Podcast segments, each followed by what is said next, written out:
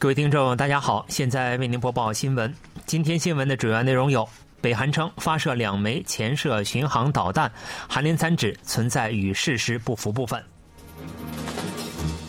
韩美联合军演启动，美国新一代侦察机飞越韩半岛上空；尹锡悦要求细致评估硅谷银行破产事件对韩国经济的影响。以下请听详细内容。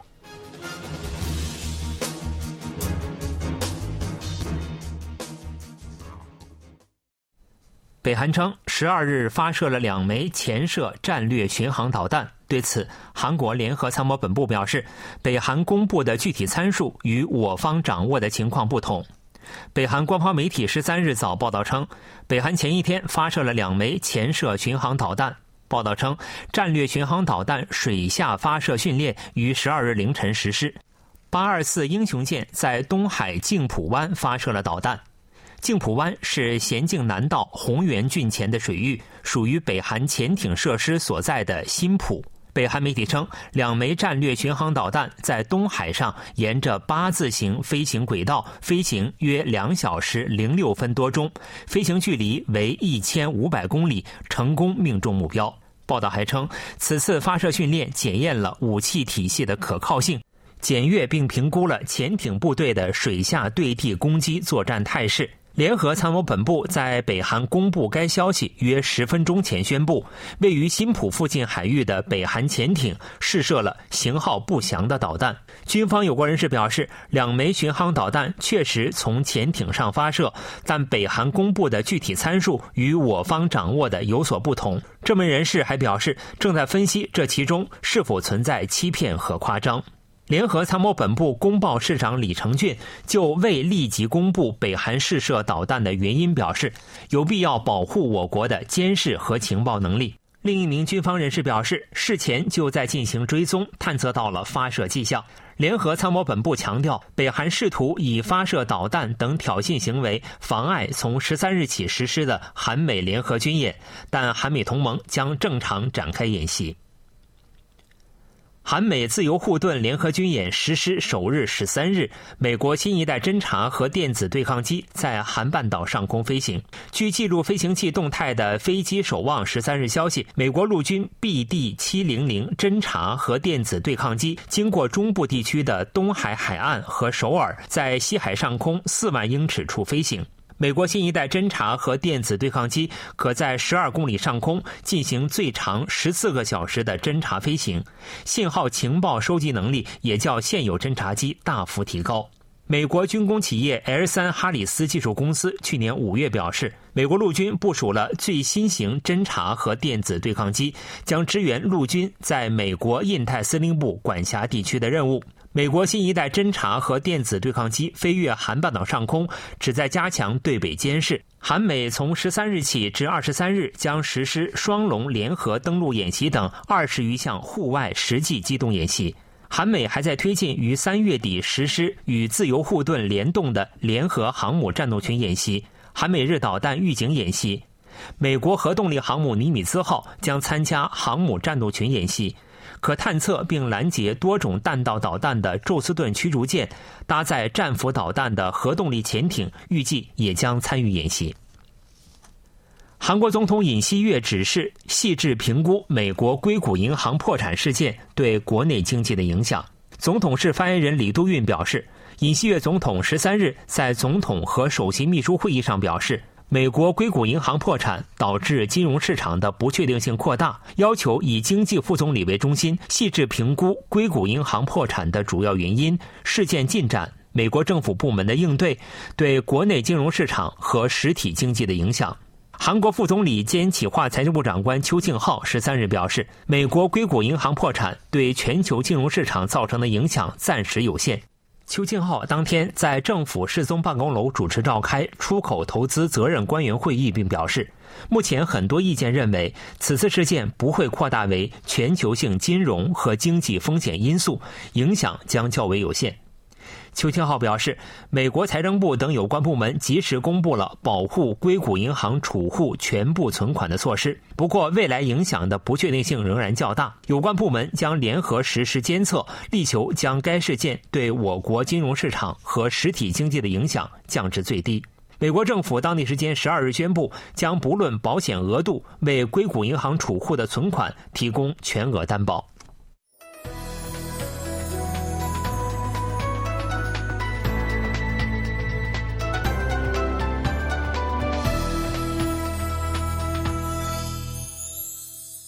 KBS World Radio，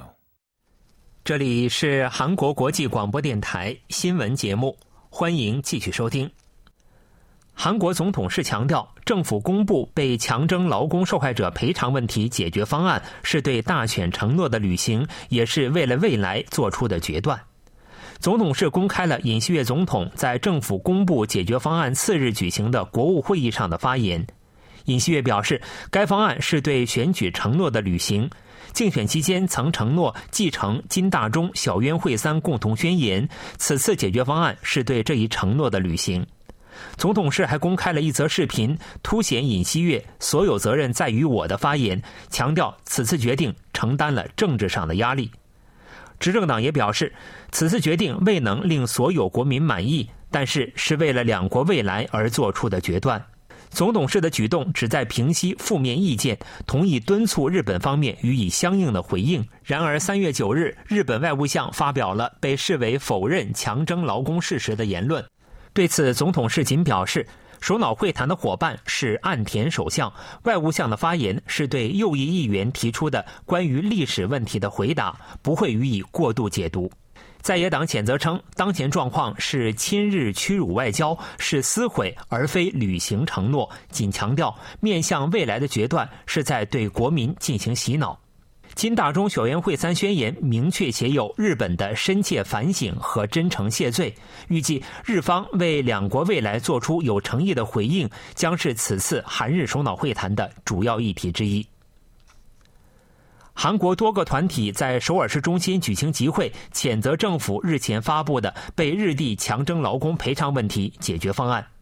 市民团体韩日历史正义和平行动十一日下午四时至五时三十分许，在首尔市政府广场举行谴责对日屈辱外交的第二次泛国民大会，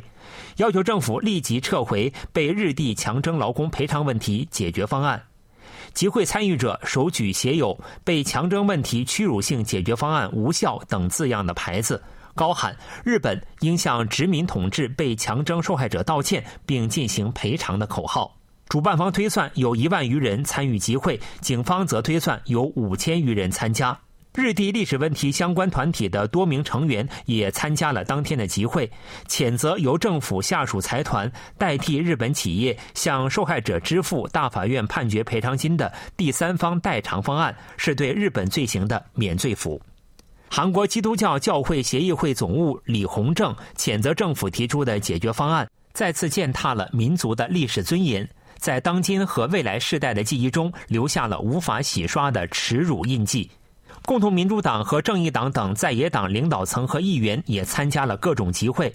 集会主办方表示，十六日举行韩日首脑会谈后，也将继续在每周六举行谴责大会。韩国最快将于三月二十日取消公共交通口罩令，不过防疫部门建议感染高风险人群在口罩令取消后继续佩戴口罩。政府将于十五日召开中央灾难安全对策本部会议，讨论是否取消公共交通口罩令。国家传染病危机应对咨询委员长郑其硕表示，最近根据政府要求，将就公共交通口罩令从强制改为建议的方案进行了咨询。大部分专家表示赞成，由此最快从二十日起，公共汽车、地铁等交通工具内将无需再佩戴口罩。郑其硕表示，口罩令的调整不存在太大困难。公共交通口罩令取消后，将仅有医疗机构和感染高风险设施仍要求佩戴口罩。郑其硕呼吁，在疫情结束前，感染高风险人群和设施应继续积极佩戴口罩。以十三日零时为准，韩国新增四千一百九十八例新冠确诊病例，以周一公布的数值为准，连续三周维持在四千余例，呈现出增长停滞的趋势。防疫部门表示，确诊病例数在未来一段时间内将反复出现小幅增减和停滞的趋势。持续超过一个月的 S.M 娱乐公司经营权纷争，十二日得到了戏剧性的解决。嗨普宣布放弃收购 IT 企业 Kakao，获得经营权。嗨普试图通过收购身为 K-pop 鼻祖的 S.M 娱乐公司来扩大规模，并填补防弹少年团的空档期。Kakao 则迫切需要能够提高海外市场收益的顶级艺人，两家公司攸关生死的竞争终于告一段落。双方决定，SM 的经营权归 Kakao，Hybe 则在平台领域与 Kakao 展开合作。